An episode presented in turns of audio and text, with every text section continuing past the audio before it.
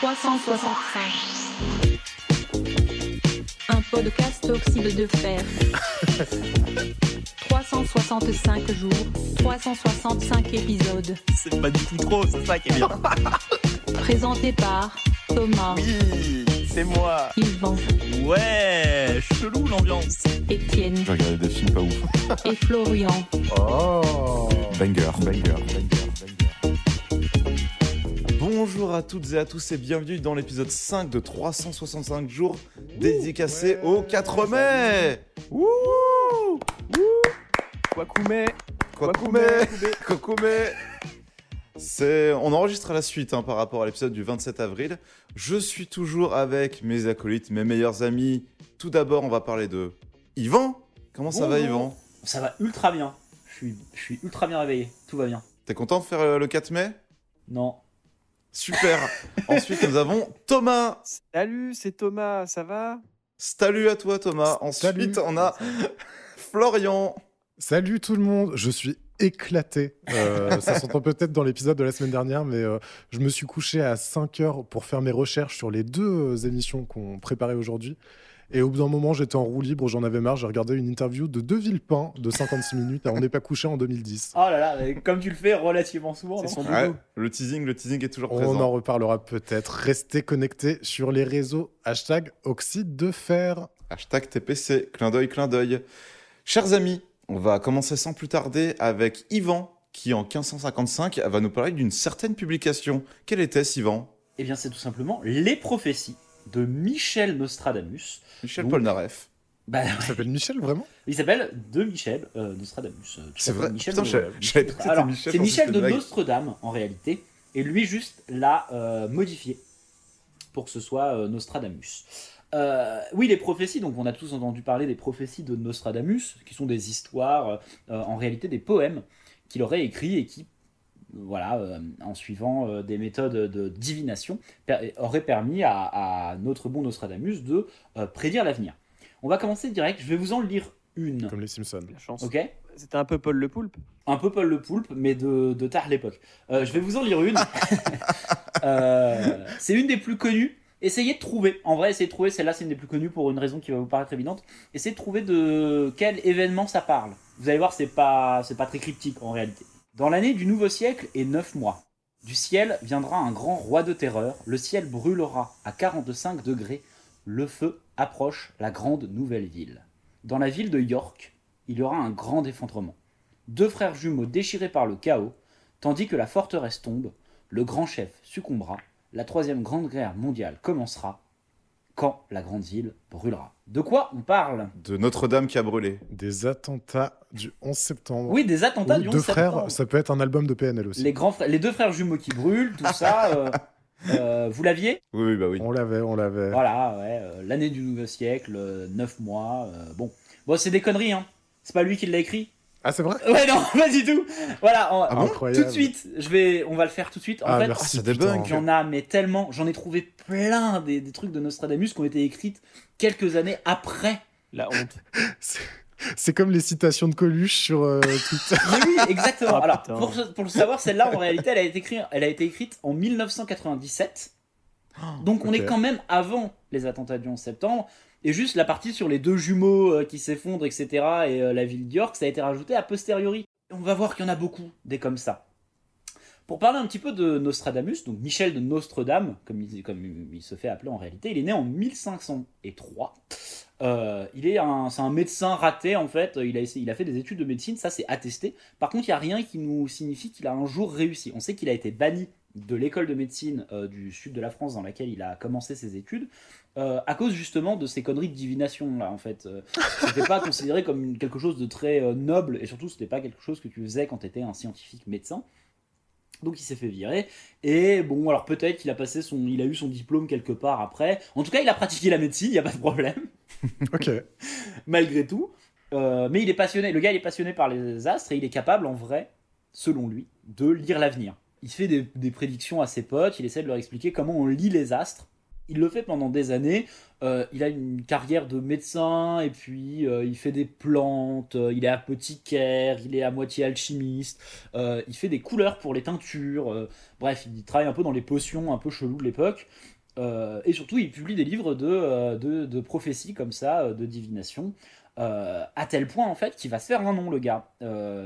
Catherine de Médicis, qui est reine de France, elle va euh, lire un de ses livres, tomber sur un de ses livres, et surtout dans un de ses livres, il dit euh, Je crois le roi, il va se faire assassiner, mais je peux pas trop en dire. Et elle va vouloir le rencontrer en fait, donc lui il est persuadé que c'est pour se faire couper la tête, mais en réalité pas du tout. Euh, Elle aime bien la divination, donc elle le prend un peu sous son aile. Les, les prophéties en elles-mêmes, donc c'est euh, 1000 prophéties qui sont faites sous forme de poèmes de euh, quatre strophes chacune. Donc euh, deux strophes euh, pour introduire un peu le sujet et deux strophes de divination. Donc là, celle que je vous ai lue tout à l'heure, elle respectait même pas ça en réalité, parce que Ouais, bah ouais. c'était six strophes. Oui. Donc euh, voilà. En vrai, c'est illisible. C'est un mélange de latin, de vieux français, de grec et de son provençal rural, parce qu'à l'époque, tout n'était pas. Bien sûr. Et en fait, Cher. il a un peu fait exprès. Ce qui veut dire qu'en fonction de comment tu traduis, ça veut dire certains trucs, ou alors ça veut dire d'autres trucs. Et parmi les gens qui y croient et qui ont traduit ça, et, et etc., etc., ils utilisent parfois la même prophétie de deux manières différentes pour les rattacher à deux événements qui sont déjà passés. Ouais, d'accord. Hmm. Donc voilà, c'est un peu, euh, c'est un peu l'arnaque en réalité. Hein. Euh, elles sont pas toutes lisibles. Il y en a qui ont jamais été traduites, ra- jamais rattachées à n'importe quoi. Euh, ça va jusqu'en 3700 quand même euh, ces prédictions selon lui. Donc on a encore un peu de Ah, marge. on a encore de Ça belles va. années devant nous. euh. Bah Ça oui. va. Et le problème en fait c'est qu'il y en a plus tellement qui n'ont pas été rattachés à des événements qui sont déjà passés parce que les gens les mettent un peu à des moments. euh, ah tiens ça ressemble un peu à ça, on va le mettre là. Les conspirationnistes sont trop gourmands. Ah euh. oui oui. oui, c'est- bah ouais, il y c'est en a- ça. Il y en a quasiment C'est plus. du pain béni en même temps. C'est genre, ah, il l'avait dit, il l'avait dit. Il l'avait dit, hein. Euh, et puis, comme je vous l'ai dit, là, il y en a plein qui ont été rajoutés, en fait. Euh, déjà, alors, Ouais. selon lui, il y en avait 1000, mais euh, il en, a- il en Et a... selon la police. Non, mais il en a publié 350 euh, Ah, voilà. euh, la première édition, puis une deuxième édition où il en rajoute un peu, puis une troisième édition, puis ça a été copié par des moines, et, et, puis euh, ça a été copié par des gens qu'on ont rajouté, qu'on ont enlevé, qu'on pas traduit euh, euh, comme il fallait, ou qu'on pas copié comme il fallait. Du coup, enfin, on les a plus, les prophéties, il faut arrêter. Mais même sur la, la manière d'avoir de, d'avoir ces prophéties, euh, il en invoque plein. Alors des fois, euh, c'est de l'eau chaude avec de l'encens, ça lui permet d'avoir des prophéties. Des fois, il regarde le, le- les astres. Des fois, il trouve dans la Bible, il dit ah bah ça, ça veut dire ça. Ah, bien joué. Mais le truc, c'est que euh, les gens qui ont trouvé des, des significations dans ces prophéties, ils en trouvent parfois plusieurs significations qui se rajoutent sur plusieurs événements, mais même sur les procédés. Lui, des fois, il dit ah ouais pour celle-là, j'ai fait ce procédé. Et puis un peu après, ouais, pour celle-là, j'ai fait cet autre procédé, c'est la même prophétie. Ouais, d'accord. C'est-à-dire Oui. que il- même ça, c'est pas très cohérent. Mais bon, voilà, il y en a, il y en a un certain nombre, et euh, les gens ont essayé de les rattacher à, à des événements. Euh, et puis sur certaines, bah, on peut se dire que ça marche un peu. Euh, J'en ai sélectionné certaines. Ah oui. Euh, à vous de me dire s'il y a une prophétie qui a été rattachée à ça ou Ah pas. oui. Ah oui, un événement qui a été rattaché, c'est ça? Ouais. Est-ce que des gens ont trouvé un événement pour le rattacher à ça? Est-ce que il y a une prophétie et je vous les lirai après s'il y en a. euh, Est-ce qu'il y a une prophétie qui avait prévu le Covid? Non. Ouais, il y a Hmm. forcément un truc. a- Ouais, si, moi je pense que. En soi, il y a eu plus grave que le Covid depuis, euh, depuis Nostradamus, donc euh, Euh, je pense pas le Covid. Non mais, non mais je pense que juste un texte sur une maladie, euh, une, euh, genre un genre de peste, et à l'époque ça a peut-être été rattaché une fois à la peste et maintenant au Covid quoi. Ouais, Ouais, eh ben, même pas. Ouais, voilà. ok. Il y a personne qui a dit Nostradamus l'avait piffé. Euh, Donald Trump. Oui. Non. Euh, non. Ah, eh bien alors, je vous lis les, les strophes qui ont été rattachées à Donald Trump. Ah, Donc, président des États-Unis, déjà en 1555, bon, putain, le ouais. hurleur. Non mais écoutez, parce que le hurleur sans honte et audacieux sera élu gouverneur de l'armée. Ça, c'est Donald Trump. hein. Ok. Ou alors c'est Mussolini. Mais après, euh, voilà. Enfin, genre. euh, Il tweetera sur son galet tactile de nombreuses inepties. la nouvelle ville d'York. Le Mais, euh, petit oiseau bleu. euh, les iPhones. Ah, euh, bah ouais, vas-y, galet tactile aussi. La méta. En vrai, peut-être, ouais, vraiment un espèce de tout en un, euh, en un seul objet. Je dis oui. Ah, ah. Non. Merci. Putain, bien joué. Adolf Hitler. Oui. Ouais, Oui, 100%. En vrai, est-ce qu'on croirait à Nostradamus s'il avait pas réussi à piffer Hitler? Bah oui. Est-ce que c'est pas assez important pour... Oui, évidemment, il faut qu'il l'ait fait et il l'a fait. Alors, en vrai, pareil. Bon, bref. Du fond de l'ouest de l'Europe, un jeune enfant sera né de gens pauvres. Ouais. Celui qui, par sa langue, séduira une grande troupe, sa gloire augmentera vers les royaumes de l'Orient. Ouais. Ça, ça a été rattaché. Alors, les royaumes de l'Orient, je sais pas où ils l'ont pété. Il a jamais été en Russie, il a jamais réussi. Enfin, il a Bah, été en ouais. Russie, il a jamais réussi. Oui, j'ai jamais Euh, réussi surtout. L'ouest de l'Europe, C'est à l'ouest, c'est oui, à l'Allemagne, enfin bref. Oui et non. Et Bah, l'Autriche, ouais. ouais, non mais enfin compliqué quoi. Et puis l'Orient, bref. Le coup de tête de Zidane en 2006. Oui, oui. J'espère. Non. Ah, alors, le Rital il a eu mal, Zidane il a frappé, l'Italien ne va pas bien, Zidane il a tapé. Coup de boule, coup de boule. Ouais, bah putain, tu vois. Bien joué Nostradamus. Putain, c'était de lui. Voilà, donc ça c'est Nostradamus. En vrai, j'ai toujours entendu parler de Nostradamus, je me suis dit tiens viens on se renseigne un peu. Mais quelle arnaque. Ah putain, merci de, merci de débunker ça, ça fait du bien. Ouais, j'ai débu- ouais, en 5 minutes j'ai débunké Nostradamus. Je me sens bien mieux là déjà. Ouais, ouais, ouais. Euh, juste, il y a des articles topito, allez les lire. Oh non. Euh, Qu'est-ce qu'a prévu Nostradamus pour 2023 Il y a rien qui est daté, donc euh, pff, tu peux tout mettre. Oh, je l'ai. C'est c'est exceptionnel. Euh, même JFK c'était prévu, sachez-le, il y en a plein, j'en ai trouvé plein. Mm. Il y en a plein qui sont apocryphes, il y en a plein qui sont après les faits, ils en, ils en rajoutent, ils en modifient. Est-ce qu'il avait prévu euh, oxyde de fer Alors, j'ai voulu en faire un euh, oxyde de fer, Ah Euh, j'ai eu la flemme. Ah. Domi dommage. Voilà, c'est tout pour Nostradamus. Quatre amis bien cons lisent Wikipédia, lisent l'encyclopédie universelle. Ouais, bah, bah, franchement, tu peux le faire comme ça. hein. Mais il y, a des- y a plein de gens qui s'amusent à en faire, et c'est assez rigolo. allez en lire, c'est de la merde. Merci Yvan. Ah, De rien. En l'an de grâce 2023, écoutez cette chanson. Quatre jeunes gens aggloméreront les journées, uniront leurs talents en un seul et même son, semant ainsi les graines de leur destinée. Trois d'entre eux, natifs de l'Est lointain, se retrouveront sous les cieux de leur terre natale, accompagnés d'un quatrième venu de contrées plus centrales, où l'on pourra, un jour peut-être, prendre le métropolitain. De cette alliance naîtront des ondes complémentaires, forées dans les profondeurs de la terre et de l'âme. Elles rayonneront au-delà des frontières. Des rires exquis de leurs auditeurs naîtront des torrents de larmes. Leur entreprise sera couronnée de succès, leur nom porté par le vent des siècles, comme le fer brûlant au feu des étoiles les plus espiègles, oxydé par le temps, porté par mes versets. Mettez 5 étoiles sur iTunes. On passe ensuite à l'inventeur d'un instrument de musique en 1655 et c'est Thomas qui va nous en parler. Exactement, Bartolomeo Cristofori qui a fait le, le premier piano. Donc c'était un mec qui fabriquait des instruments, il fabriquait des clavecins, des, des clavicordes. Et du coup c'est lui qui a inventé le pianoforte qui est devenu après le piano moderne. Et euh, voilà, on ne sait pas grand-chose sur lui à part que euh, il faisait beaucoup d'instruments pour euh, le prince de Médicis. Et euh, que il, a, il a fabriqué le premier piano et qui a été vraiment un flop total quand il est sorti. Parce que du coup les, musiciens ils trouvaient que bah voilà il- les changements de ton étaient vraiment étranges et que et que ça fonctionnait pas ça fonctionnait pas correctement quoi. Il ça a pas du tout eu de succès à la sortie Oh la vache. euh, surtout qu'en plus, c'était une époque où l'opéra devenait euh, très populaire et donc du coup, on axait plus sur la voix que sur les instruments à cette époque-là. Donc en fait, les, instruments étaient beaucoup moins populaires euh, à ce moment-là. Et ouais, les variations de ton avaient aucun équivalent sur un instrument comparable comme le clavecin par exemple ou quoi. Euh, et du coup, il en reste. euh, on ne sait pas combien il en a fabriqué à l'époque. Donc c'est après que ça a explosé, hein, quand, on a com- commencé à comprendre comment ça fonctionnait, etc. Et que les gens se sont vraiment appropriés. Et euh, il y en a plus que trois qui existent à ce jour. Il y en a un qui est au Museum of Art, Metropolitan Museum of Art à New York, un à Rome et un à Leipzig. Et c'est tout. Il y en aura, il en reste que trois. Voilà pour la petite histoire. Donc il est, il est mort euh, sans, sans savoir que son instrument allait devenir euh, Le piano. vraiment l'instrument le plus populaire euh, Ouais, de tous les temps quoi. C'est fou quand même, hein. c'est très Le triste. piano, ça a pas marché au début. C'est fou. Ouais, pas du tout. Merci Oui. Thomas en tout cas pour cette anecdote sur le piano. De rien. On va rester avec toi puisque tu nous parlais d'une rencontre, une certaine rencontre à Manchester. Quelle était-ce? Ah oui, c'est la rencontre de Monsieur Rolls et Monsieur Royce dans un hôtel. Ils se rencontrent et euh, ils fondent euh, leur compagnie euh, Rolls-Royce qui fera ensuite euh, des super euh, des super voitures. Ouais. Et t'avais une blague à cet effet, je crois. Bah, c'est un peu c'est un peu la rencontre. euh, c'est- Oh, c'est pire de l'annoncer. Oh, le chien. Ah bah oui, oui, je sais. Bah voilà, ça nous- c'est sans nous rappeler l'histoire de, de Twix avec euh, le Twix gauche et le Twix droit. Monsieur Twix gauche et Monsieur Twix droit. Ah, Deux grands jumeaux qui tomberont. euh. ouais. euh. Exactement comme Monsieur Roll, c'est Monsieur Roll. En sachant que, tiens, petite, euh, petite trivia, euh, la semaine dernière, on a parlé de l'A380 qui avait Oui. un moteur Rolls-Royce. Ah, tiens donc. Ah Et ouais, tu ils ont dépensé sans compter pour leur merde. Ah bah ouais, tu. Tu m'étonnes, qui coûtait des milliards. Cette émission est remplie de callbacks, c'est un délice. Après, ils ont mis un, après, ils ont mis un GPS TomTom parce qu'ils avaient plus de sous. Ouais, c'est vraiment. mais non, mais l'avion était bien. Et hein. ils ont mis un, un volant de Mario Kart pour euh, oui, le volant de Mario l'avion. Kart, oui.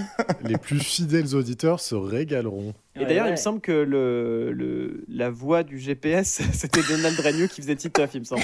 Donald Renew. Chaud, Tournez à gauche, chaud, on chaud. décolle. oh, oh, me- euh, Ah non, merde. Non, ça c'est Hugo ça Ou Barney des Simpsons. Non, c'est Hugo. Je faisais Hugo dans Titeuf. Merci du coup pour cette anecdote sur les Twix gauche et Twix droite. Oh, Merci. Thomas. Une petite naissance qui a son importance, c'est la naissance de Audrey Hepburn, une actrice britannique donc, qui est née le 4 mai 1929. Donc euh, voilà, juste pour dire que c'est une très bonne actrice. Adrien 4 mai.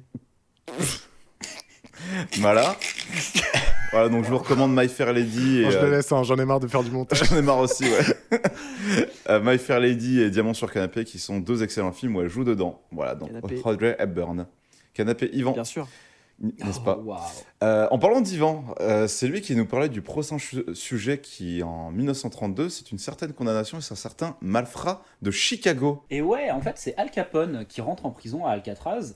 Euh, en fait, Al Capone, il a été accusé de plein de trucs, mais jamais condamné pour tous les meurtres qu'il aurait pu euh, commettre, etc., etc.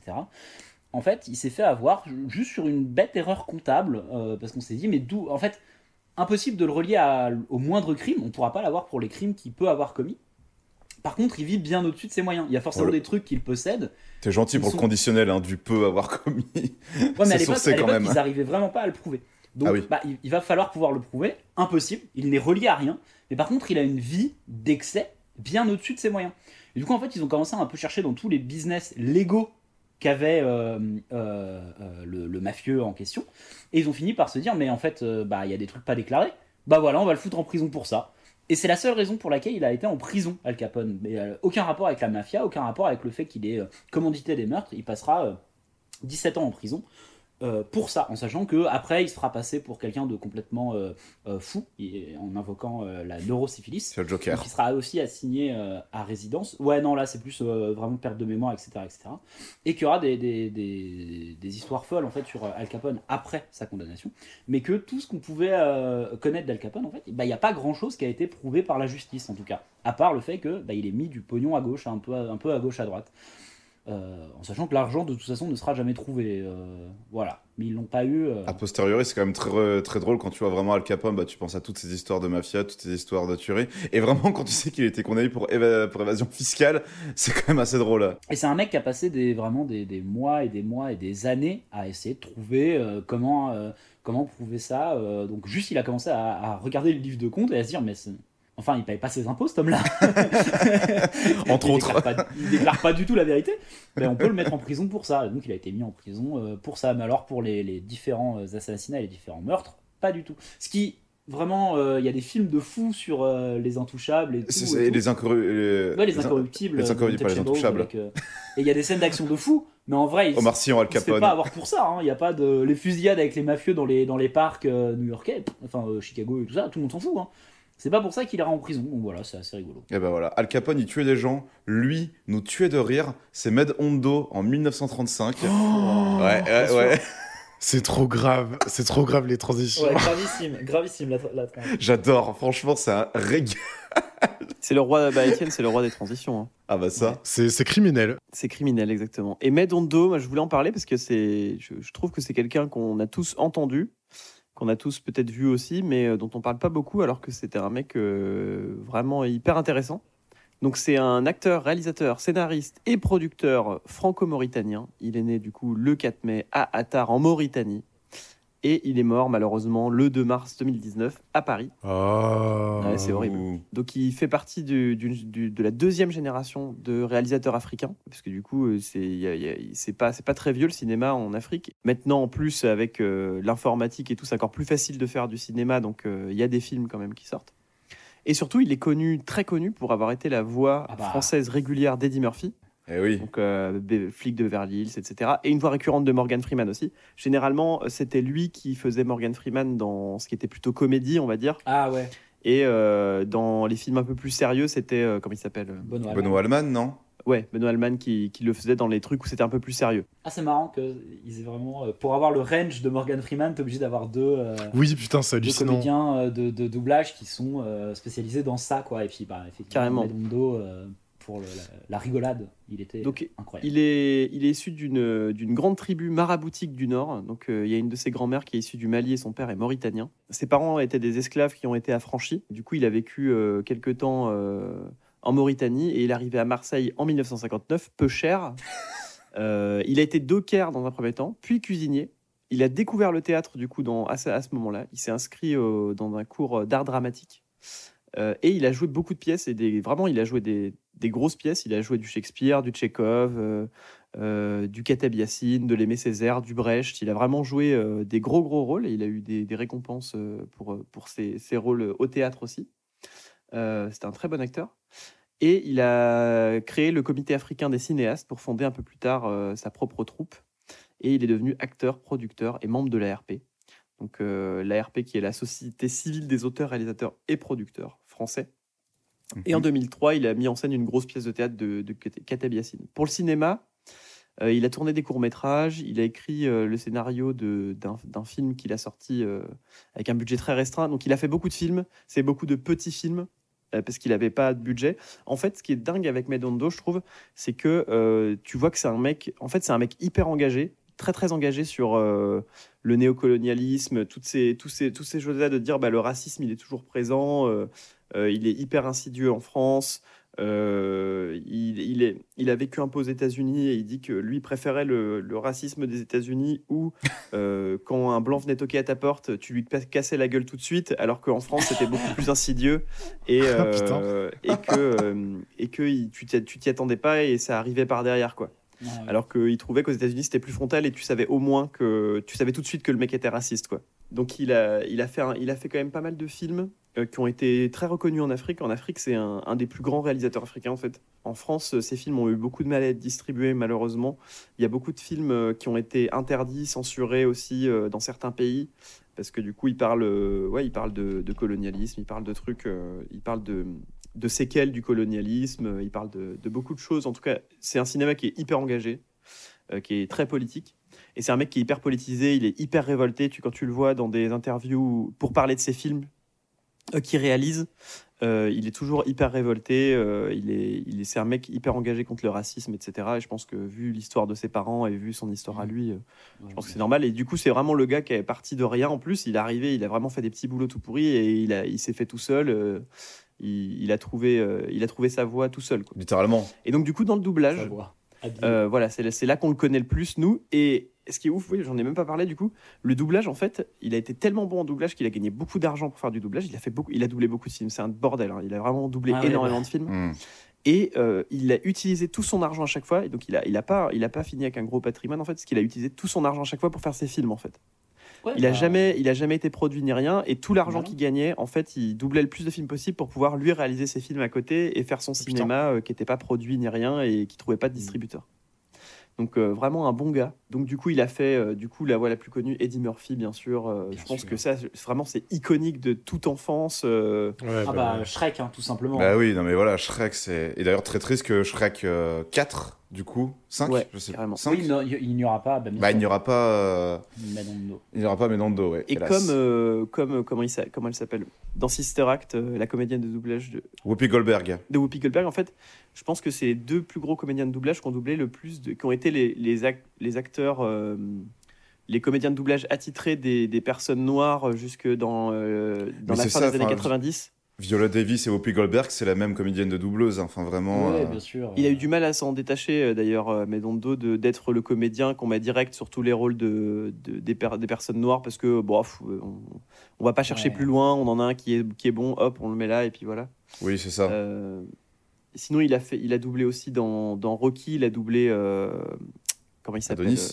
Ouais, Adonis, c'est ça. Euh, Predator, SOS Fantôme. Euh, Predator 2, voilà, il a fait, il a fait vraiment, il a doublé dans plein de films. Dans l'animation, il a prêté sa voix à Rafiki du Roi Lion. Ah bah oui. Normal. Et il, est, il est très très bon dedans en plus. Ouais. Et euh, l'âne de Shrek.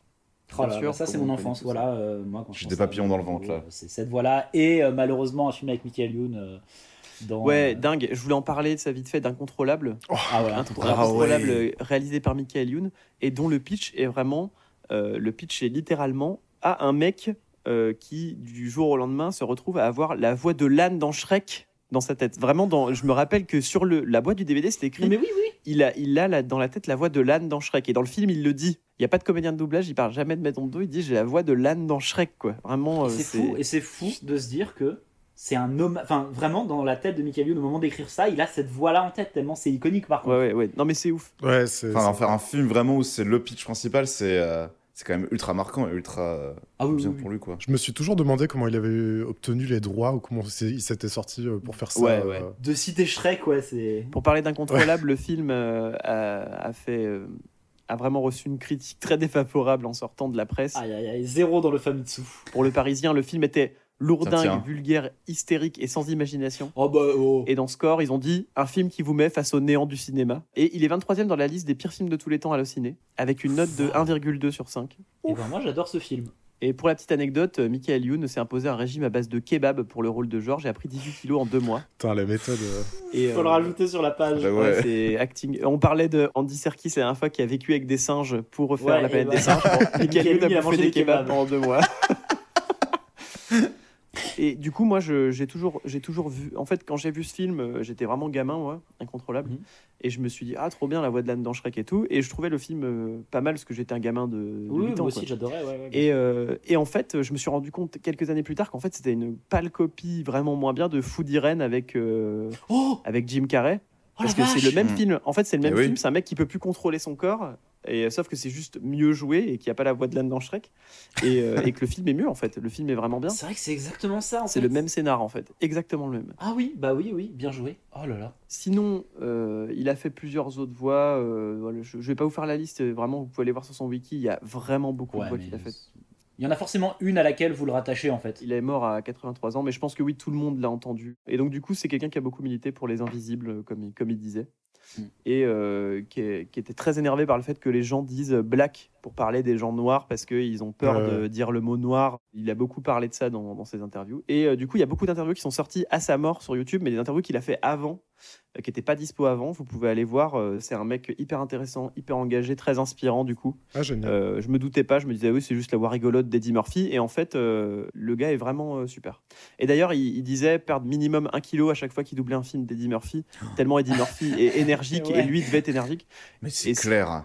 Vraiment, la qualité du doublage, moi je le trouve vraiment ouf dans ces doublages d'Eddie Murphy. Je... Ah ouais. C'est iconique quand même. hein. Je tiens à dire que Eddie Murphy fait moins bien Eddie Murphy que Madondo. Non mais c'est ouf. Genre, pour moi, ça, la voix de... est mieux, quoi. Genre, Mais euh, c'est mais c'est vrai. ça- non mais c'est vrai. C'est hein. ouf comment il est dans ma tête, moi, euh, quand j'entends ça. Bien Je- sûr. Vraiment, c'est c'est un doudou, quoi. Euh, c'est Ah oui, ça, le- ouais, ouais, c'est un une voix doudou, ouais. Un peu comme la voix, pour le coup, un peu comme la, la voix de la doubleuse de Whoopi Goldberg. Ou de Jim ou, Carrey Ou que aussi. Donald Renew, euh, pour être tout à fait. Donald Renew, génération, chaud les potes.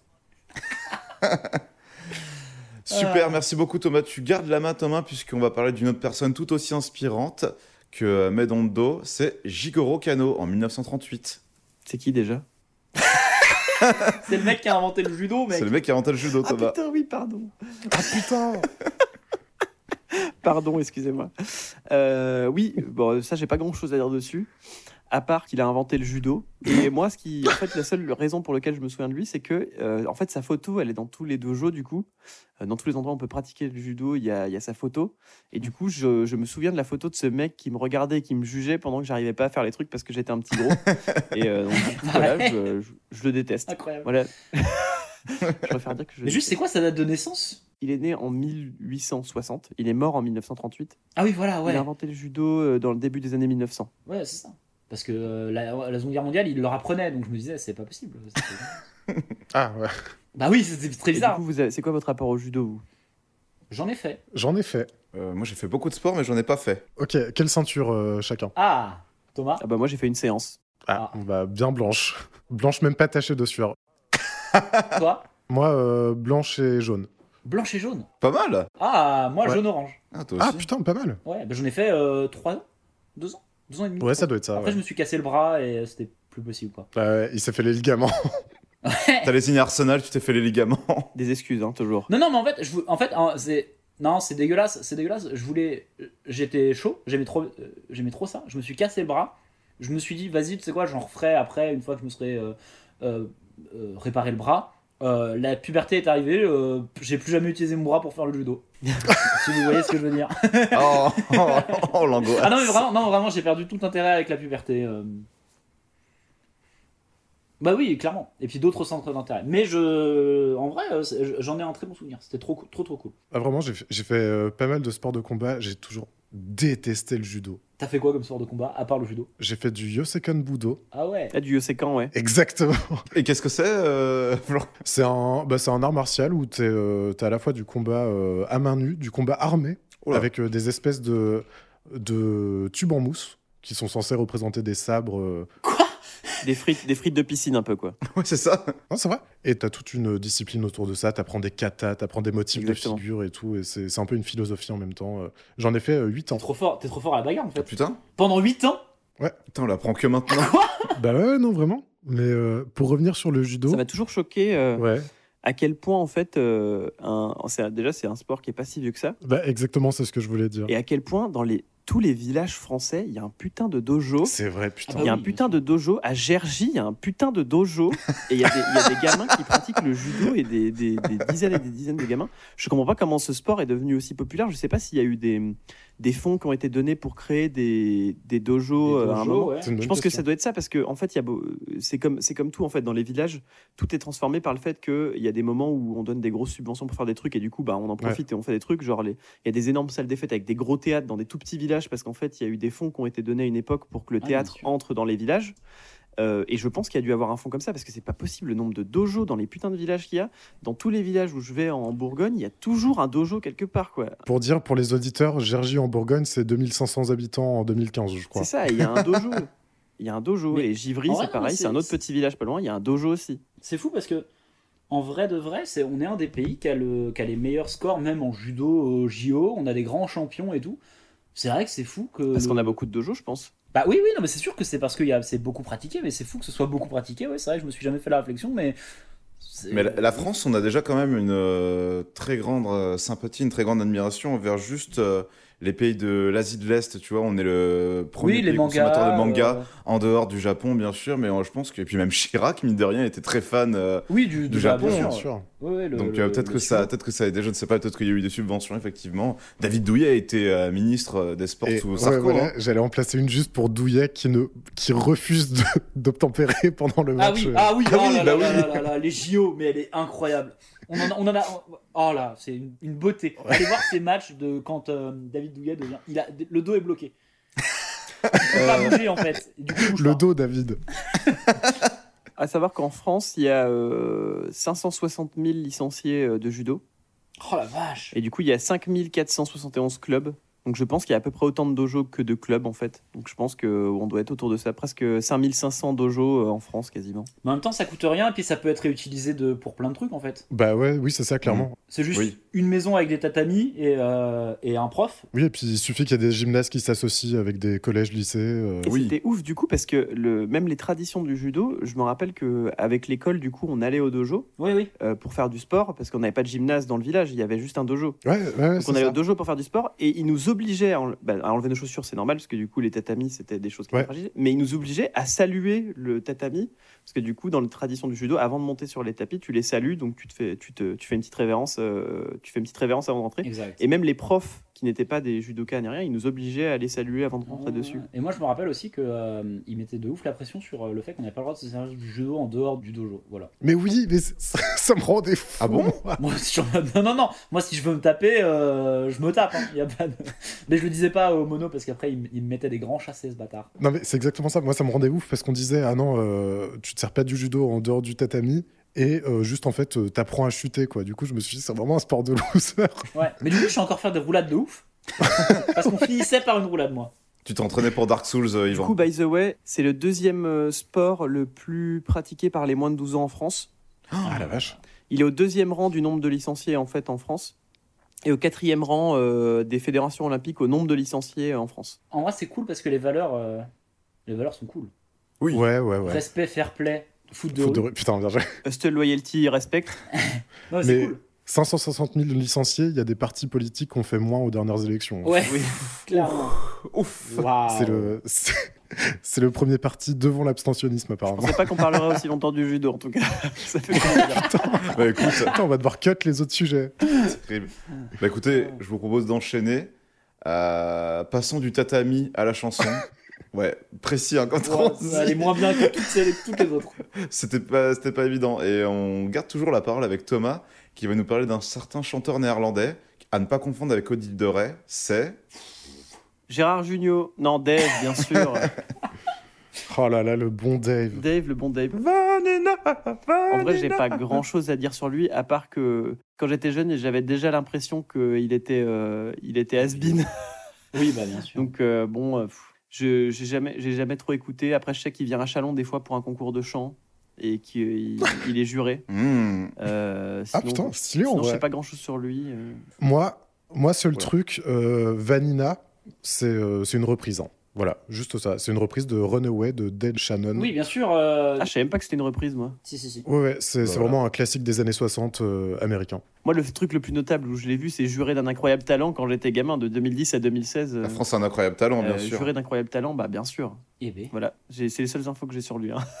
Formidable. Dave, on t'embrasse. Dave, ouais, si tu nous écoutes. Vanina, c'est une reprise, donc on pourrait quasiment dire une imitation.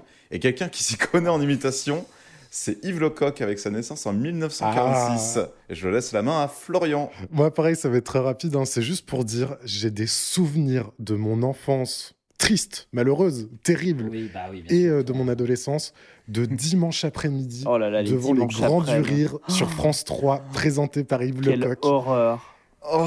L'horreur. qui était où il faisait des donc c'était juste des compilations de sketchs quoi euh, de sketchs de d'humoristes ringards genre Chevalier Las Palais euh, un peu tout y passait et t'avais des donc alternance de plateaux sur une espèce de plateau fond vert dégueulasse sans aucun budget Yves Lecoq qui euh, faisait des imitations rincées et euh, ensuite des sketchs vraiment pourraves et ça mais c'est ça a marqué vraiment mon enfance euh, malheureuse et ensuite dès que c'était fini ça partait sur la 2 avec Drucker Bah oui, tout. euh, Bon, voilà, je pense qu'on n'a pas plus à dire sur Yves Lecoq. Et sinon, rien à dire. euh, il, a, il, a, il a beaucoup euh, été euh, Mais il est mort? présent dans les guignols. Et puis voilà. Non, non, il est pas mort. Non, il est pas mort, Yves. C'est en fait son imitation la plus connue, c'est Jacques Chirac. hein, C'est pour ça Bah, qu'il a été sûr. connu à cette époque-là, en vrai. hein. Oui, c'est ça. Oui, Oui. bah, c'est. euh, Comme il était président, bah. Et puis, ouais. ah, c'est lui qui faisait. C'est lui qui faisait. euh, Au Guignol Au Guignol. Dans au Guignol? Ouais, aussi. Oh oui, Ah. PPDA aussi, oui. Ouais, Ah, ciao, bonsoir. Bah, c'est pour ça aussi qu'il est connu. Hein. C'est qu'il dans les Guignols, il a fait beaucoup de voix. hein. Ça, par contre, le truc euh, qui m'a toujours fait marrer, c'est que du coup, c'est lui qui faisait PPD et Chirac. Et Il du coup, des fois, il devait se taper ouais, des, des, des monologues, enfin des dialogues où c'est lui qui faisait les deux voix à Oh. chaque fois. Et ça me faisait toujours marrer de l'imaginer. Les enregistrements devaient être drôles, ouais. L'horreur, ouais, parce que allez voir, euh, taper Guignol Chabit, c'est vraiment. Il y a que deux personnages. Et vraiment, il y en a beaucoup. Quand, quand Chirac était président, vraiment, c'était que ça. C'était euh, Bah oui, oui. Darvor et, euh, et Chirac qui. Darvor. Darvor Darvor. Magnifique. Faites-moi Chabit Darvor. Allez Formidable, merci beaucoup. C'était pour Yves Lecoq. Merci. Euh, enchaînons avec. Oh là, alors ce sujet, il est bien gratiné aussi. Euh, c'est Thomas qui va nous parler de Gérard Jugnot en 1951. Tu t'appelles lui avant? Gérard Jugnot, comédien, du coup, euh, Ah oui. réalisateur, scénariste, producteur de cinéma français. Bien sûr. Du coup, acteur, auteur dans la troupe du Splendide avec euh, Thierry Lhermitte, Christian Clavier, Michel Blanc, Balasco, Chazelle. Euh, à savoir qu'il les a tous rencontrés quasiment à l'école. Il a été, euh, il a été sur les bancs de l'école avec. euh, vous imaginez la classe quand même? Oh la gueule, Oh là. La classe. Ah, il devait se marrer. hein. La classe, ah bah, ça devait se marrer, c'est pas comme maintenant. hein. Il à l'époque, il savait rire. Ouais, eux. Lui, il a mis un peu de temps à s'individualiser par, euh, comparé aux autres, à faire des films tout seul, etc., euh, à sortir un peu du splendide. Moi, j'ai plein de bons souvenirs de films avec euh, Gérard Jugnot, mais, mais je les ai vus jeunes. hein. Euh, Pinot, Simple Flic, Scout Toujours, euh, euh, Casque Bleu, tous ces films-là. Le film Fantôme avec chauffeur. Ouais, Fantôme avec chauffeur. Un fantôme avec chauffeur. là. Donc le Splendide, ils ont fait euh, plein de super films. Le Père Noël est une ordure, Les Bronzés font du ski, Les Bronzés. C'est toujours, en vrai, c'est toujours des bonnes, euh, c'est toujours des bonnes comédies, même aujourd'hui à remater. Oui, tu passes un bon Vous moment. pouvez les regarder, vous rigolerez toujours. C'est c'est la réalité. Ouais. Je les ai redécouvertes il y a quelques années parce que je, Oui, non, c'est moi je me disais c'est quand même ringardos. Non. Et en fait, en les rematant, il y a vraiment un pouvoir comique de ouf. Et matez-vous la vidéo de Rigolo. Euh, Il y a un épisode de Rigolo sur le, sur le Ah oui. Splendide et sur les Bronzés surtout. euh, qui est incroyable, où on comprend en fait toute la portée de- du cinéma du Splendide. Et euh, du coup, il a surtout explosé encore plus dans les années 2000 quand il a commencé à faire des films un peu plus sérieux, Oh là genre. Les choristes. Ouais. Les choristes qui sont un de ses plus gros succès euh, en réalité, qui a été quand même nommé aux Oscars, s'il vous plaît, Euh, meilleure musique de film et meilleur Ah, film j'ai en langue étrangère. Aux Oscars, Beyoncé chante Voix sur ton chemin avec Gérard Jugnot dans la salle. Quoi? Bah déjà Hein là, tu me la- Ah, tu me l'apprends. je suis pas Quoi l'apprends Il y a une vidéo incroyable. Oh, putain, l'anecdote de fou. Allez mater la vidéo ah, parce qu'elle le chante en français en plus. Ah, c'est ouf. Elle, le ch- elle chante pendant 2 minutes 50 en français. Ah, en vrai, il y a peut-être pas de droit comme c'est une, euh, comme c'est un live, donc euh, petit extrait pour vous. Allez.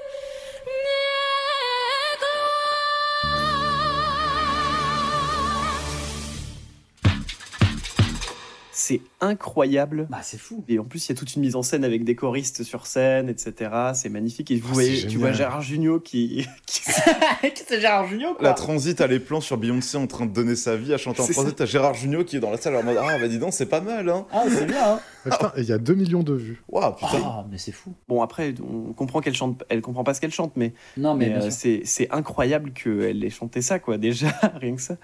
Mais en fait, j'ai un peu l'impression que dès que ça chante dans un film français, il y a moyen que ça parte aux États-Unis et que ça marche bien, comme euh, La famille de Bélier qui a été adaptée et qui a gagné. euh. Oui, Ouais, c'est vrai. vrai.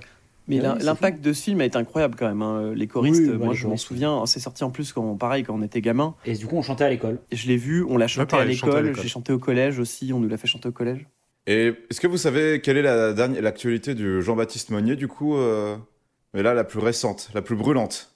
Ah non, je sais pas du coup. C'est Demain nous appartient. Ah oh Ah ouais, il joue dans Demain nous appartient, d'accord. Ah Voilà pour Gérard Jugnot, mais moi c'est vraiment quelqu'un de qui me rassure en fait, Gérard Jugnot. Ouais, ouais. Quand je regarde des films avec lui, Oui. tu sais, il y a une, une espèce de bonhomie, une espèce de. C'est papy gentil, quoi, tu vois. C'est ça. Et par contre, truc de fou, il a toujours eu, eu l'air vieux, par contre. De, dans ses Oui. films, Les Bronzés, vrai. il était quand même jeune, il a toujours eu l'air d'être un putain de daron. Ouais, ouais, ouais. Et même lui, il le dit, il a, il a dit, dès que je suis sorti du, de la fac et du lycée de la fac, on m'a dit que j'avais l'air euh, d'avoir 40 ans, quoi. C'est quoi votre euh, Junio préféré Avant qu'on enchaîne?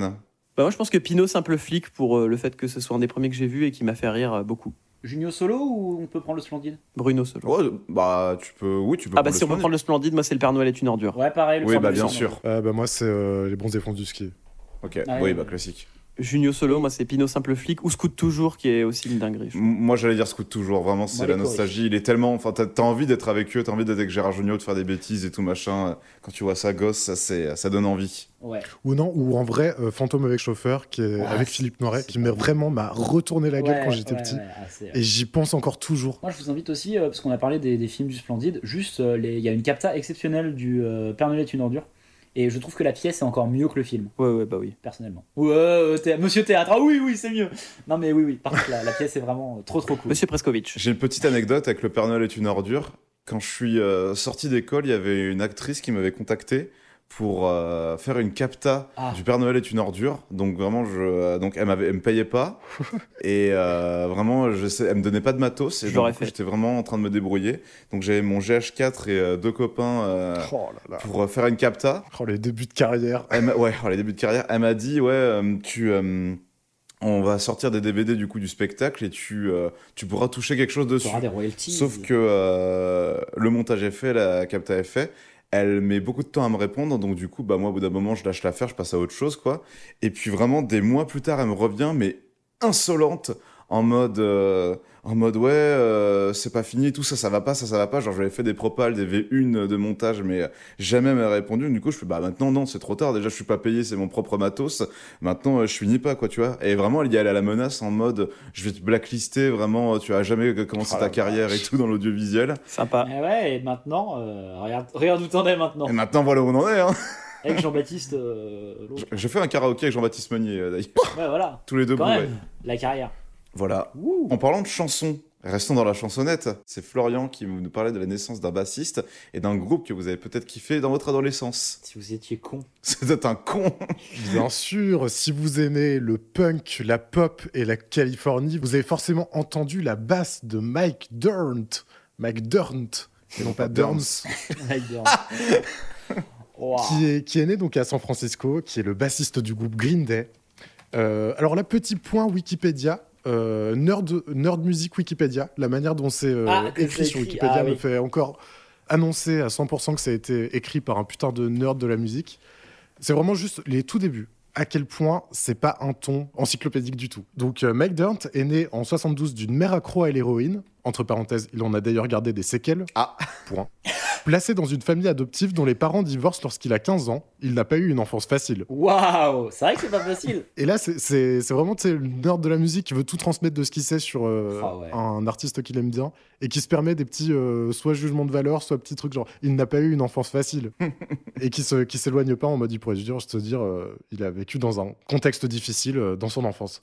Bref, il rencontre Billy Joe Armstrong, le chanteur Oui. de Green Day. En 82, à la cafette de leur école, quand ils avaient 10 ans, ils se retrouvent le soir pour jouer tous les deux de la guitare. Finalement, lui se met à la basse. La journée, il chantonne les airs qu'il a envie de jouer euh, en imitant le son de la basse. Et donc, euh, le son de la basse, il fait durnt, durnt, durnt. Et comme il s'appelle Michael, son pseudonyme, ça devient Mike Durnt. Et ça fait penser d'ailleurs à, à- au Clash et à Joe Strummer. Littéralement, Oui, Joe. Strummer, c'est Joe le gratteur. Ouais, Strummer, ouais. Et d'ailleurs, le pseudo du batteur de Green Day, c'est très cool. Et l'origine de ça, euh, pareil, euh, Nerd Music Wikipédia, c'est très cool. Dans son enfance, son voisin lui donne ce surnom après avoir entendu un Français lui dire ce mec est très cool. Waouh Ok. Merci, merci Green Day. Et c'est c'est le genre d'anecdote que moi je racontais avec euh, mon pote Romain dans la cour du collège. Et c'est terrible de voir que bah, 15 ans plus tard, j'ai pas évolué. et j'en parle dans, le, dans mon podcast avec mes meilleurs potes. Et que Romain a écrit un Wikipédia, visiblement. Exactement. Et que ton. Ouais, Romain, il est pas une enfance Et facile. euh, Mike est végétarien. Il a une marque de chaussures Bien. 100% vegan. Ça se mange pas, les chaussures. Et, euh, et voilà, bah, juste pour, euh, pour Green Day, ça fait, ça, fait, euh, ça fait un moment que j'écoute plus du tout Green Day, mais j'étais très grand fan au collège. C'est le premier groupe dont j'ai été vraiment euh, hyper fan. J'écoutais tout en boucle et c'est à partir de ça que j'ai vraiment exploré et développé mes goûts musicaux en vrai. Genre, si je vous ai parlé de Pixies euh, au premier épisode, c'est parce que j'ai découvert le pop-punk en 2005, puis je suis retourné au punk, Mm. j'ai écouté les Clash, ensuite je, je suis retourné par Ricochet dans les années 80-90 euh, jusqu'au Pixies, quoi, et, et vraiment ça a créé par euh, arborescence toute ma culture musicale. Et je pro- j'en profite pour en placer une pour American Idiot. Bien sûr, qui au moins. est un album parfait. Bien sûr. Je le réécoute de temps en temps et il est vraiment euh, exceptionnel. Ok, bah moi j'aime pas du tout Green Day. Moi non plus. Non, par contre, il a- il y a une vidéo de Lindsay Ellis, qui est une youtubeuse américaine assez connue. Euh, faut parler anglais, euh, voilà. Mais euh, où en fait, elle, elle parle d'American Idiot en disant Mais euh, Creedence Clearwater, c'est le Vietnam. Ouais. Et toutes les guerres américaines ont leur chanteur. Et en fait, bah, c'est Green Day Ouais, l'Irak. pour la guerre en Irak. Ouais, carrément. Ouais, du coup, c'est- ouf de se dire Bah oui, oui, c'est vrai, c'est complètement ça. Et le- la, la vidéo est assez intéressante sur bah, Green Day et la guerre. Ah, trop bien. Comment le nom de la youtubeuse, tu dis? Lindsay Ellis. Merci beaucoup. Comme Lindsay Lohan, mais euh, sans la drogue. Et Ellis comme les éoliennes. En tout cas, Green Day, on peut dire qu'ils ont connu euh, une certaine ascension. Et Oh une non. ascension, c'est ce qu'ils vont. Oh putain C'est le prochain sujet d'Yvan. 1974 et 75. Mais je n'en dis pas plus, je laisse Yvan tout vous raconter. Et oui, en fait, ces deux dates sont euh, liées dans le sens où c'est globalement le, le même sujet, puisqu'on va parler d'alpinisme et euh, de Japon, puisque euh, on, on va parler de deux ascensions. La, la première, euh, euh, en 1974, en fait, il faut savoir que euh, au Japon, il a été décidé euh, dans les années 70 qu'il y avait dans l'idée d'envoyer des femmes en haut de l'Everest, qu'on y ait les premières femmes euh, qui réussissent l'ascension de l'Everest. Pour ça, euh, un groupe de femmes va faire 5 ans de- d'entraînement intensif. Et euh, dans l'une de ces euh, situations, ces femmes vont essayer de, gravir un euh, sommet qui s'appelle le mont Manaslu au Tibet, qui est pas très loin de l'Everest.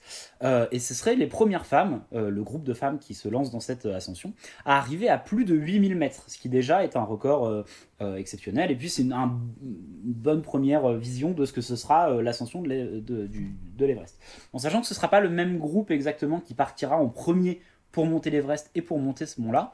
Euh, mais cette première ascension, en fait, elle est euh, dramatique puisque il y a euh, tout simplement un mort. Ces femmes vont réussir, hein, le 4 mai euh, 1974, à, réussir à, grimper ce mont-là, mais il y a une des, alpinistes, donc Sadako Suzuki, qui chute entre les camps 4 et 5 de l'ascension, et on ne retrouvera jamais son corps. Les Sherpas qui accompagnaient les alpinistes retrouveront son équipement, notamment sa veste, parce que la couleur est reconnaissable, mais son corps à elle ne sera jamais retrouvé. Et euh, voilà, donc c'est euh, la première ascension pour euh, des, des femmes à plus de 8000 mètres, mais ça se termine malheureusement en, en drame.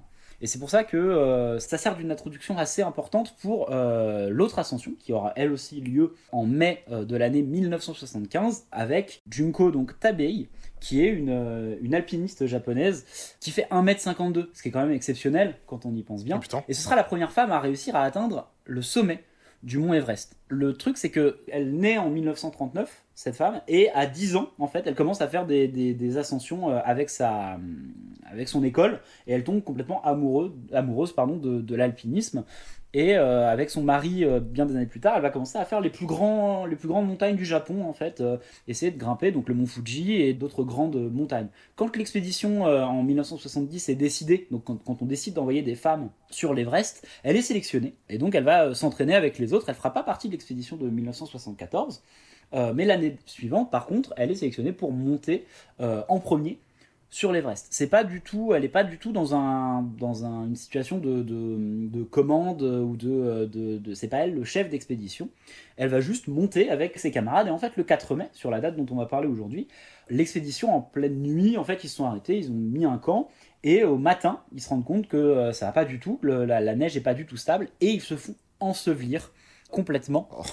Donc, bah, en plein milieu de l'ascension de l'Everest, ils sont à plus de 6000 mètres, avalanche, et elle se retrouve ensevelie, elle perd connaissance, elle se réveille, et là elle dit c'est bon, on y va. Et elle va euh, complètement grimper devant tout le monde, c'est elle qui va prendre complètement le lead de l'expédition alors qu'elle n'était pas du tout sur ça, elle vient de se réveiller d'un coma euh, de plusieurs heures, et ce sera euh, 12 jours après, donc le 16 mai, la première femme à monter, alors que c'est la seule qui avait, qui avait vraiment été euh, en danger de mort pendant l'avalanche euh, du 4 mai, ce sera la première femme à atteindre le sommet de euh, l'Everest. Cette femme, elle est exceptionnelle, euh, puisqu'elle, euh, en 92, en plus d'être la première femme à, être, à avoir atteint euh, le sommet de l'Everest, c'est la première femme à faire euh, les 7 sommets. Les 7 sommets, c'est les plus hauts sommets du monde, donc l'Everest en fait partie, et puis il y en a d'autres. C'est la première femme à atteindre tous ces sommets. Et malheureusement, en 2012, euh, on lui découvrira un cancer, plusieurs cancers dans, dans le corps. Elle sait qu'elle est condamnée, mais elle va continuer de grimper euh, jusque. Putain, elle va jusque- continuer. Après, après t'as t'es diagnostiqué. Ouais, ouais, ouais. Putain. et Jusqu'en 2016, en fait, euh, elle va continuer de faire des expéditions et elle mourra en 2007, donc le- en 2016, pardon, le 20 octobre, après 4 ans de combat contre la maladie où elle continuera euh, sans cesse de grimper parce que c'était vraiment sa passion. Et donc, c'est quand même euh, un palmarès assez impressionnant d'être la première femme à avoir atteint le sommet de l'Everest et d'avoir fait les 7 plus grands sommets du monde. Putain, incroyable. Euh, donc, vraiment une femme, euh, une femme exceptionnelle. Une et- véritable queen. et euh, 1m52. C'est-à-dire que vraiment personne ne pariait sur, sur euh, cette Ah, c'est plus dur d'arriver en haut quand t'es. pour coup, bah euh, faut faire plus de pas voilà et euh, et euh, ouais elle, elle survit à une avalanche euh, elle euh, elle perd connaissance mais elle continue quoi pendant 12 jours après avoir perdu connaissance euh, jusqu'à avoir atteint le, le sommet donc bravo à elle et puis euh, bah, une petite femme euh, par la taille mais une grande femme euh, pour l'humanité Bien sûr. Tout à fait. Et oui, c'est une grande femme pour l'humanité, contrairement à Margaret Thatcher en 1979, le 4 mai, donc, qui devient la première femme euh, Premier ministre en Angleterre. Un rapide coucou des enfers à Miss Maggie et qu'elle y reste. ah ouais. Qu'elle reste en enfer. simplement. exactement. Je vous conseille d'écouter évidemment Renault, Miss Maggie, mais euh, aussi, oh non il va parler des il va parler des Smiths bah et oui. aussi Morisset, euh, qui a chanté Margaret on the Guillotine. Voilà, que des belles rocos euh, en tout Ah, cas. mais, mais d'ailleurs, pour le coup, euh, Renault avait dû s'excuser officiellement. voilà, Oui, sachez-le. tandis que Morissette s'en est toujours battu les couilles. Ouais, ouais. Comme quoi Renault il s'est redevenu un vieux con. Non, euh, là, fallait, fallait, parce que sinon c'était la guerre, je crois. On passe le bug de l'an 2000 et on va littéralement euh, parler d'un virus informatique qui s'appelle le virus I Love You. Et donc moi j'ai Oui. appris ça, j'ai appris son existence en faisant euh, l'émission. Et en fait c'était un virus qui se propageait euh, via les mails, donc dans les années 2000. Euh, il a été euh, créé par des euh, informatiques philippins, donc c'est sûrement pour se venger de Magellan. Je pense, oui. Je vois que ça comme explication. En fait, c'était un donc c'était des virus qui étaient envoyés euh, un peu partout dans, dans le monde. Et en fait, il y avait une pièce jointe qui était donc je cite love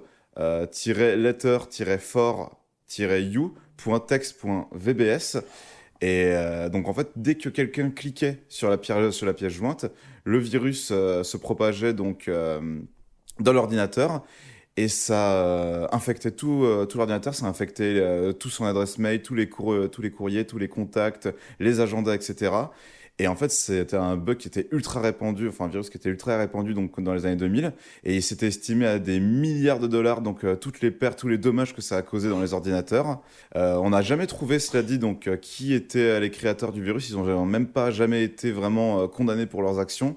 Mais en fait, euh, grâce à ça, ça a permis de euh, créer plein de branches sur la cybercriminalité et euh, tout ça a permis de renforcer donc euh, toute la sécurité informatique que l'on connaît aujourd'hui. quoi. C'est un peu les Anonymous de l'époque. C'est un petit peu les Anonymous de l'époque. Pareil, je connaissais pas du tout pour le coup. C'est dingue. Vous avez déjà eu des virus informatiques? C'est Non. quoi votre virus informatique préféré, vous? Le cheval de Troie, perso. Le cheval de Troie, évidemment. Ah bah oui, bien sûr, bien sûr. Est-ce que tu est-ce que vous pouvez raconter pour ceux qui connaissent pas le cheval de Troie ce que c'est? Tu télécharges un un truc et dedans il y a un virus. alors, euh, ah bon? C'est pas les Grecs On passe au truc suivant. Au truc suivant, c'est euh, dis-moi Yvan, Oui. t'aimes bien, t'es un peu un, un geekos toi? Ah, j'adore. Est-ce que t'aimes bien Star Wars? Bah, J'aime beaucoup. Et qu'est-ce que c'est le 4 mai dans l'univers de Star Wars? Ah ouais, c'est le May the Force be with you. Ça, parce qu'on est vraiment deux et deux, quoi. Deux qui ont rien à foutre de Star Wars. Ah et ouais. deux Ouais, et deux, et deux qui aiment beaucoup, ouais. Ouais, bien sûr, le Star Wars Day. Star Wars Day. Star Wars Daddy Day. Star Wars Holiday. Là, ça me parle. Sans blague. Ah, deepfake ou, euh, ou c'est Daddy Day qui joue Luke Oui, bah voilà, c'est la Bah voilà, a the Force be with mots. you, May, non, le mais non, 4. mais, mais vous, vous sentez pas. euh, Je sens que vous vous restreignez à cause de nous. Allez-y. Ah hein, non, c'est tout, non, Bah non, C'est mais après, euh, euh, en soi, c'est rien d'important, c'est juste un jeu de mots à la base. C'est juste un jeu de mots, voilà, c'est tout, et qui est devenu Ah, mais vraiment un- qu'est-ce que vous faites ce jour-là, vous les fans de Star Ouais, Wars tiens.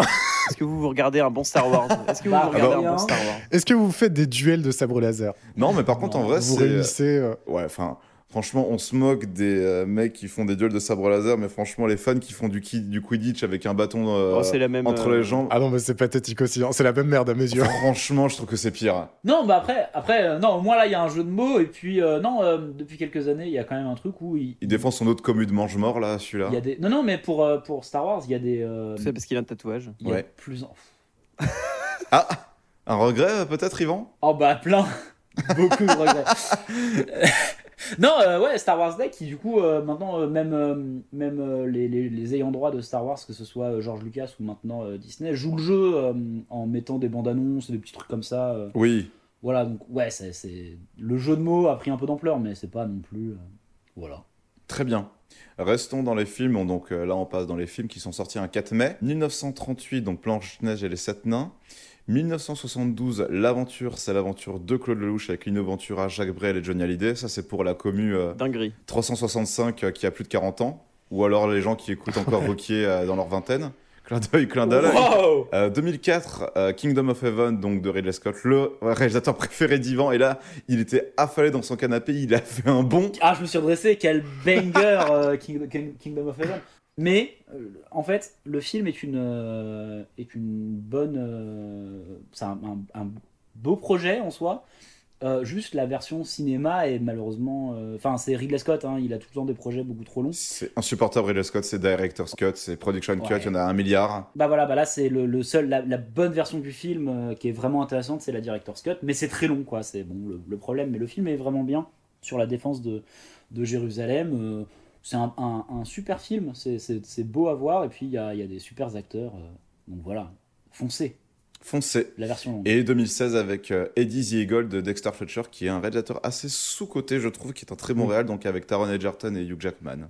Et le film est hilarant. Et le projet, en fait, on peut parler peut-être de, de ce que ça raconte, parce que c'est basé sur une histoire vraie, quand même, euh, Eddie de Eagle. Tout à fait. Et c'est sur un, un Britannique qui s'est dit, bah, je peux le faire en voyant euh, le saut à ski au Voilà. Sans entraînement. C'est stylé, je peux le faire. Et Ouais, du coup, le film raconte, euh, bah, raconte du coup l'histoire de cet homme qui n'a rien à voir avec tout ça. Et on va pas spoiler les gens pour, euh, pour, euh, pour pas, euh, on va pas divulgacher pour euh, gâcher le plaisir Non. du film. Mais voilà, matez Eddie the Eagle. et c'est une vraie bonne, c'est un vrai bon moment, quoi, parce que le, le projet est tellement C'est plutôt bien, ouais. Le projet Ouais, est c'est vraiment fou bien. et le film est cool. le... C'est assez drôle en plus comme film. Donc, donc voilà, il y a Hugh Jackman qui joue extrêmement euh, un, un perso extrêmement drôle dans le film. Voilà. Voilà. Je me permets un petit retour en arrière avec 1994, euh, parce que j'ai pris un très léger sujet par rapport à ça. Donc il y a un film qui est sorti qui s'appelle Surf Ninja. Je Ah. vous lis vite fait le synopsis. Deux frères surfeurs découvrent qu'ils sont les deux princes perdus d'une île chinoise. Une partie de leur, hé- de leur héritage consiste dans la maîtrise des arts martiaux. Et ils décident de s'en servir pour vaincre le dictateur ayant pris le contrôle de l'île. Waouh. Bah, c'est Nostradamus, ça, non euh C'est- ouais, voilà, ça aussi. Ah, les deux jumeaux. J'ai prévu un petit jeu par rapport à ça. Je vais vous dire des synopsis de films de ninja. Et vous allez me dire si je l'ai inventé ou si ce sont des scénarios qui existent. Oh là là, Ok. ça va être si dur. Vous êtes prêts? C'est parti. Alors, Yes. Christy, une belle et athlétique employée. Christy, Christ. une belle et athlétique employée dans une salle de jeu d'arcade, est possédée par l'esprit d'un ninja vengeur mort, qui cherche à se venger de ceux qui l'ont tué, l'obligeant à se battre contre la police et des ennemis mortels, pour se libérer de son emprise et reprendre le cours de sa vie. Est-ce que je l'ai inventé ou est-ce que ça existe? Moi, je dis inventé. Je pense que ça existe. En fait, moi, la salle d'arcade me fait penser que c'est inventé Moi aussi. pour l'ancrer dans le réel. Donc je veux dire que ça existe. Ça existe. Oui Ça Yes. s'appelle Ninja 3, la domination. Oh, la Oh la domination. vache Second synopsis. Jubei, un policier super-héros équipé d'un masque de renard, est chargé d'arrêter un groupe de ninjas maléfiques qui ont l'intention de détruire la planète Terre. Les ninjas sont dirigés par un chef impitoyable et perfide qui utilise également des pouvoirs magiques pour combattre Jubei et les forces de l'ordre. Oh putain. C'est faux. Moi, je dis que c'est un vrai. Il aurait pas inventé Jubei. Je pense que c'est faux. Si. Ou alors il l'a pris dans un autre film. Ou alors il aurait l'a pris dans un autre film. Ah, Moi, le flic super-héros me, fait, me donne envie, mais en même temps, c'est un peu euh, euh, Kung Fury, donc je pense que c'est faux. Ça existe, ça, Oh Ça existe. Allez, bim. ça s'appelle Masque d'acier contre ninja. Et je me permets juste une petite citation du film. C'est l'héroïne qui se fait draguer par euh, le héros. Donc le héros lui offre des fleurs et il lui dit Tenez, voici des fleurs, des fleurs bien ordinaires pour une pute bon marché. Waouh Wow. Ok. John, euh, jeune recrue de la police de Chicago, doit faire face à un gang de chinois ninjas anticapitalistes. John, bien déterminé à protéger sa patrie, décide de s'entraîner aux arts martiaux mais de façon américaine. Pas d'étoile de ninja pour John, mais des burgers cloutés. Il ne pratique pas le kung-fu, mais de la boxe. Et scotchera un katana sur son pistolet magnum. Avec ses armes made in USA, John devra faire face au plus gros danger qu'il n'ait jamais connu. Faux. Le film il s'appelle American Ninja et c'est sûr ça existe. Faux. Non, des burgers cloutés, mec. Non, c'est faux. Ça, C'est ça, sorti de l'esprit malade de Sinom. Ah, on, on va le voir à Nanarland cette Des burgers année. cloutés, mec. C'est American Ninja. Je pense que c'est vrai. Non, faux. Non, c'est moi, je l'ai inventé. Ah ouais, Ouais, c'était sûr. ouais. Ouais, Burger clouté c'était peut-être un peu abusé. Je me suis dit en l'écrivant, c'est peut-être un peu abusé, mais en même temps, ce serait tellement crédible. Un ouais, j'ai voulu y croire. Casey, un ninja américain, est envoyé au Japon pour récupérer des documents secrets, mais se retrouve impliqué dans une conspiration criminelle dirigée par un seigneur du crime japonais. Casey doit utiliser ses compétences en arts martiaux pour combattre les ennemis et protéger la sécurité nationale américaine et empêcher une guerre mondiale entre le Japon et les États-Unis. Vrai. Euh, too much. Non, je pense que Moi c'est je pense que tu... moi je le trouve vrai. pas assez too much. Je trouve pas assez fun pour que ce soit inventé. Ouais, et du coup je pense que t'as. t'as- Ah, Moi, tu penses au qu'il essayait d'inventer. Je pense qu'il euh, a inventé et qu'il en a fait un. Genre, de lui-même, il a été genre au plus bas pour faire un truc crédible. Pour moi, il est faux. Non, c'est un vrai pour moi. C'est vrai, ça existe. Putain Ah, il a l'air ça nul s'appelle Ninja American Warrior. Oh Je suis Oh, très content parce que ça fait pas l'unanimité pour l'instant. Non, il a l'air il a l'air éclaté celui-là, je tiens à le dire. Autant tous les autres, même le tien avec les burgers, j'avais envie de les voir. Désolé, il n'existe pas. Ah, je suis. Bah, on va le faire. hein. Un petit dernier pour la route. Ken, un ninja solitaire, n'aura pas d'autre choix que d'être accompagné de Miyuki, une jeune japonaise étudiant à New York. Ils devront faire face au chef clownesque qui commande une armée de ninjas. Ils se rendent compte que leur ennemi est en réalité un singe qui était formé dans les arts martiaux. Non, allez, non, c'est bon. Faux. C'est non. Faux. C'est vrai ça? Alors, ce n'est ni vrai, ni moi, c'est ch- c'est ChatGPT. Ah putain Ah ouais. Moi je suis déçu qu'il n'y ait pas eu les quatre fils ninja du Docteur March. Il a pris, ouais, il a, il, en fait, je lui ai donné de me créer un scénario et j'ai un peu arrangé euh, en écrivant et donnant des ah, adjectifs bien un peu. Mais le côté euh, Ninja Solitaire, Miyuki et euh, Chef Clownesque et singe formé dans les arts martiaux, c'est complètement euh, ChatGPT. Oh bravo ChatGPT. Merci pour ce jeu. Merci pour ce jeu. Euh, on finit avec le 4 mai, c'est quoi? C'est la Saint-Florian Eh, bonne fête, bonne fête à Florian. allez. Oui, putain, mais, mais bah, figurez-vous que c'est la première fois depuis. euh, ça fait peut-être 15 ans qu'on me l'a pas euh, souhaité. Donc merci à vous, les amis. Il y a des gens qui t'ont appelé aujourd'hui mec? Bah, bien sûr que non. Bah non, Sachant qu'on enregistre le 23 avril, donc 23 non. Avril. Ah, mon grand-père, moi c'est mon grand-père, il m'envoie toujours un message euh, le jour de ma fête. Mais il y a que lui qui y pense. Oh putain, la chance. Mais non, mais en fait, en fait personne n'y pense parce que c'est pas sur le calendrier. Sur le calendrier, c'est la Saint-Sylvain. Et du coup, tout le monde. euh, Enfin, personne ne vrai. pense aller chercher. Bonne fête au Sylvain. Ah bah on, on connaît un Sylvain en plus. Bah oui. Bah oui, bien sûr. Ah bah oui, bah bonne fête Sylvain. Bonne fête à Sylvain. Est-ce que vous voulez que je dise le dicton? Avec plaisir Thomas, je t'en Ah bah oui prie. Bien sûr. il y, a, il y a trois dictons encore aujourd'hui, on peut aussi choisir le meilleur. Oui. Allez. À la Sainte An- alors à la Saint-Antonin. Ah oui, parce que c'est la fête des Antonins aussi. Oh là là. Bah oui, parce que pourquoi pas À la Saint-Antonin, les amoureux se prennent la main. C'est mignon. Oui. C'est nul. C'est à la Saint-Antonin que vend son vin le malin. C'est un peu forcé, je trouve ça. J'aime beaucoup. Ouais, trop de rimes, trop de Un rimes. peu, un peu too much, ouais. Ouais. Le lendemain de la Sainte Croix, donc là ils avaient plus d'idées, ils ont pris le truc de la veille, alors qu'il y a trois, alors qu'il y a trois fêtes. hein. alors qu'il y a trois fêtes hein, ce jour-là. hein. Le lendemain de la Sainte Croix, si le temps est serein, Dieu nous donne l'année particulièrement bonne. Mais si le temps est pluvieux, nous aurons l'an infructueux. Ah, c'est pas Non, le mal. premier est pas mal. Putain, le, Un peu long, mais pas mal. le dicton à, à plusieurs voix possibles. là. Ah ouais. C'est vrai, c'est le dicton dont vous êtes le héros. Ah ouais. Bah, c'est celui-là. Oh, ouais, moi aussi, le le dernier. ça Moi, les amoureux se prennent la main, je trouve plus mignon. Moi, je choisis. Ouais, ouais, c'est mignon. Ouais. Saint-Antonin, les amoureux se prennent la main. Ben voilà. Et ben, on vous souhaite de prendre la main à votre amoureux ou votre amoureuse. Eh Sur oui. ces belles paroles, voilà, prenez-vous la main, soyez heureux. D'ailleurs, si vous êtes à côté de quelqu'un à ce moment même, prenez-lui la main. Même si vous écoutez dans le métro. vous êtes dans le métro, par exemple. C'est ça, je veux que vous preniez la main. C'est comme dans les concerts. Tournez-vous vers votre voisin et prenez-vous la main. Merci à toutes et à tous de nous avoir Merci écoutés. beaucoup. On vous Ouais, dire euh, merci. rendez-vous la semaine prochaine. Pour quelle émission d'ailleurs la semaine prochaine C'est pour euh, 4 plus 7, ça fait 11. Le 11 mai. le 11 mai. Le 11 mai, tout à fait. Donc on se retrouvera pour le 11 mai. Merci à toutes et à tous. Merci de nous À avoir bientôt. écoutés. Une belle journée, une belle soirée. Au revoir. Salut Ciao, ciao, ciao. Salut Florian, on appuie sur le carré pour arrêter l'enregistrement. Ah putain